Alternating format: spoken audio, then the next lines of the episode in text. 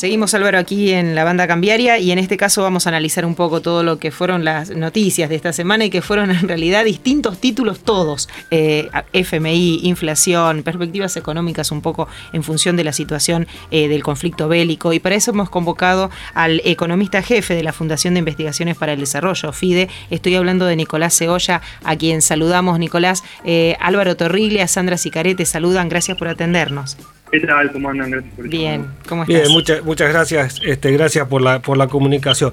Bueno, eh, eh, Nicolás, eh, primero queríamos empezar con un análisis tuyo de lo que implica el acuerdo como, con el FMI y en el marco de esta discusión, bueno, sobre si es un mal, un buen acuerdo, ¿no? Bueno, el acuerdo se da en un momento muy particular donde Argentina ya casi se quedaba sin aire para lograr la refinanciación de los pagos. Básicamente no, no había más aire financiero eh, para pagar los vencimientos del 2022. Recordemos ahora en, un par de semanas de marzo vence un, pago muy importante de más de 2.800 millones de dólares, en el cual ya eh, la Reserva Banco Central eh, era imposible afrontarlo y se logra el objetivo, creo yo, más importante, que es refinanciar esos vencimientos con un acuerdo que eh, desde mi punto de vista es razonable eh, en sus principales puntos. Eh, algunos dicen, digamos, que, es un acuerdo como no se había logrado antes.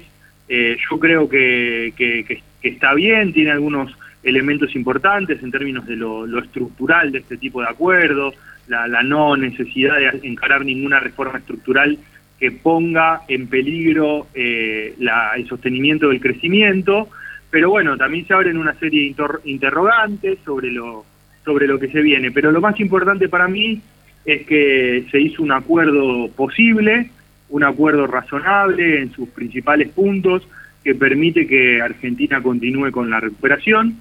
Y bueno, eh, frente a las alternativas, que supone un acuerdo mejor y, y diversos puntos, eh, eh, obviamente visto en perspectiva, eh, quizá dos años atrás algunos planteos eran más lógicos y en un tiempo correcto, pero llegado hasta este punto lo importante era poder garantizar que, la Argentina continúe el sendero de recuperación. Vos mencionabas esto de dos años atrás podría haberse negociado otra cosa. Digo, ¿crees que el, timing, la, el, el, tiempo y las condiciones en las que se fue negociando fue el correcto? Digo, ¿había otra opción para la Argentina para poder haber eh, cerrado un acuerdo mucho antes o con, otras, o con otros condicionamientos en un escenario de pandemia y de cómo venía el país desde el año 2019? Sí, bueno, las negociaciones son una hoja en blanco, ¿no? Opciones hay un montón. El tema es eh, cómo uno llega a esa mesa de negociación, qué fortaleza, qué posiciones puede poner en juego, y ahí tenemos toda una gama de grises que hay algunos que piensan que sí, eh, hay otros que piensan que es lo mejor que se pudo hacer, y, y etcétera, digamos, de cuál fue el punto de partida de la negociación y cuál fue el punto de llegada, eso lo saben muy pocos, eh, creo yo que lo que tenemos hoy y lo que se plantea hacia adelante es un acuerdo eh, que permite refinanciar la deuda en condiciones razonables, no hay nada garantizado, eh, pero las exigencias son alcanzables en los términos que, que, hoy en día funciona la economía argentina, más allá de el punto fino, el hilado fino de este acuerdo, eh, recordemos ¿no? que hay una disminución gradual del déficit fiscal, hay algunos compromisos sobre la acumulación de reservas y eh, un compromiso de reducir la emisión del banco del banco central. Eh, en este caso hay diversos grados de dificultad para alcanzar esos objetivos, pero las dificultades sobre todo tienen que ver con el cambio en el contexto internacional, me parece que ese es el principal desafío que tiene el gobierno.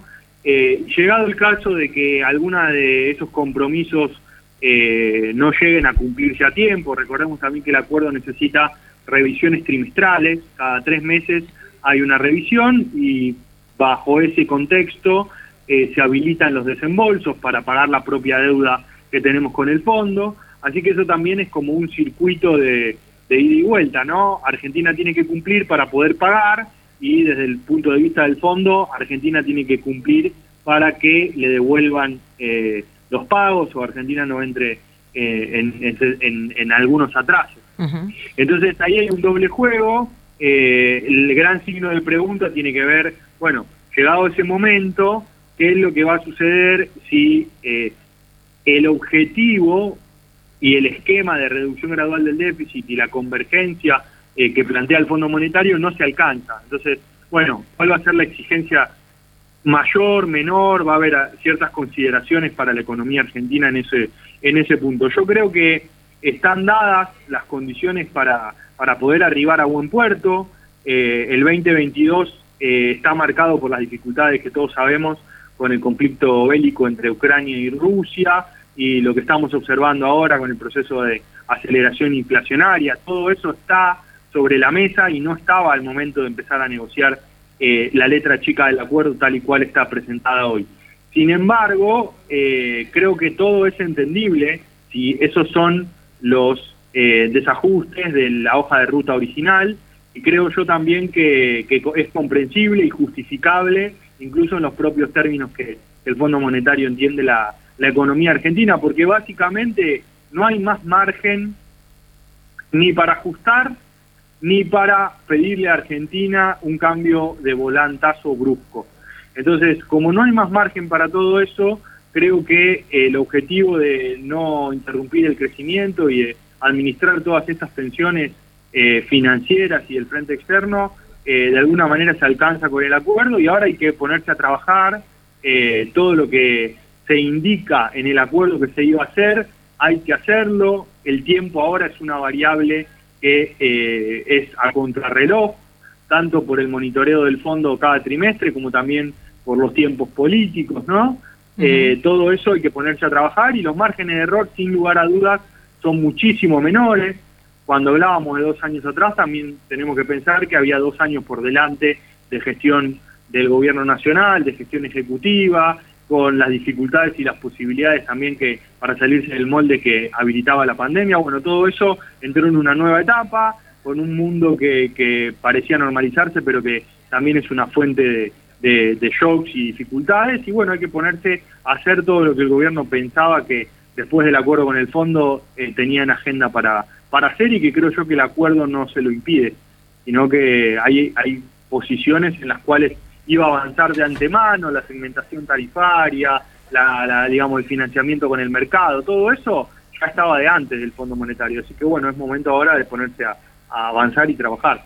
Eh, y la cuestión este, que tiene que ver más con el efecto de la recaudación o, de, o del crecimiento en la posibilidad de cumplir las metas con el fondo, ¿crees que es alcanzable? ¿Crees que eh, existe la posibilidad de abrir eh, una discusión aún dentro del marco del acuerdo con el fondo sobre, por ejemplo, volver permanente el impuesto a la riqueza o a las grandes fortunas, digo, ¿no?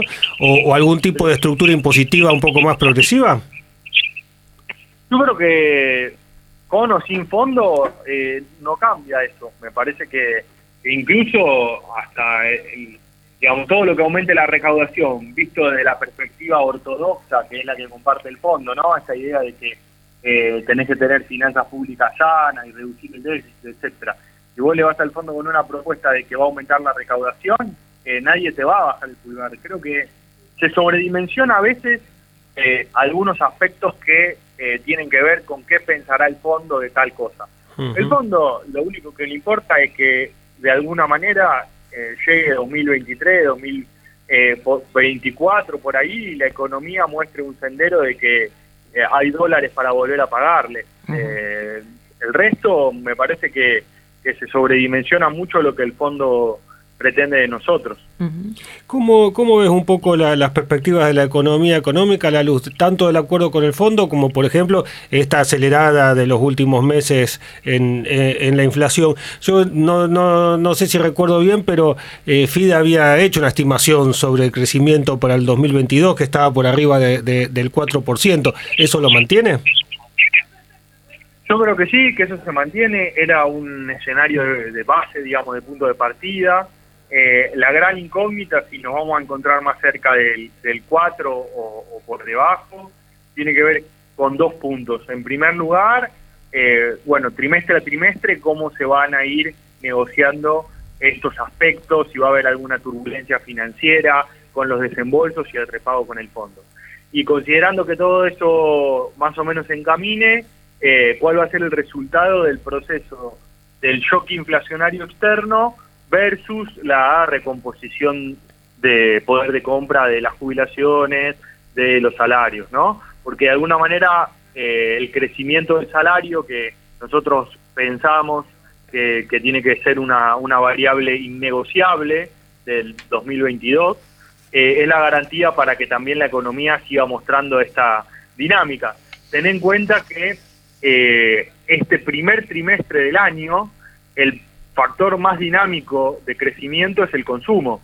El año pasado era en la industria, la construcción, bueno, tras la normalización de todas esas actividades, hoy en día la economía viene escalando el nivel de actividad gracias al consumo y es vital que esta segunda o tercera oleada de recuperación, eh, una vez finalizada la, el impacto de la pandemia, se sostenga en el tiempo.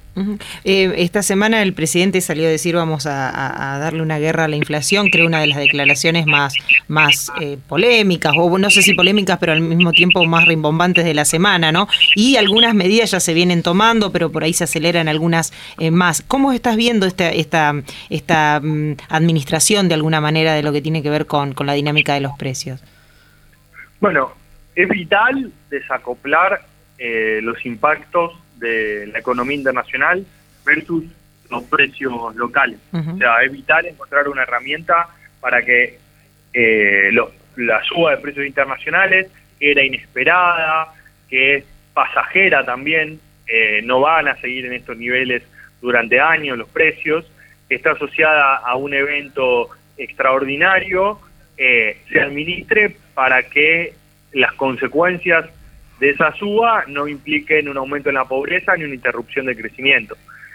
Hay ahí una, una herramienta de la digamos de, las más eh, tradicionales para las últimas dos décadas de la economía argentina es que ah, es administrar la suba de precios internacionales con, con, retenciones.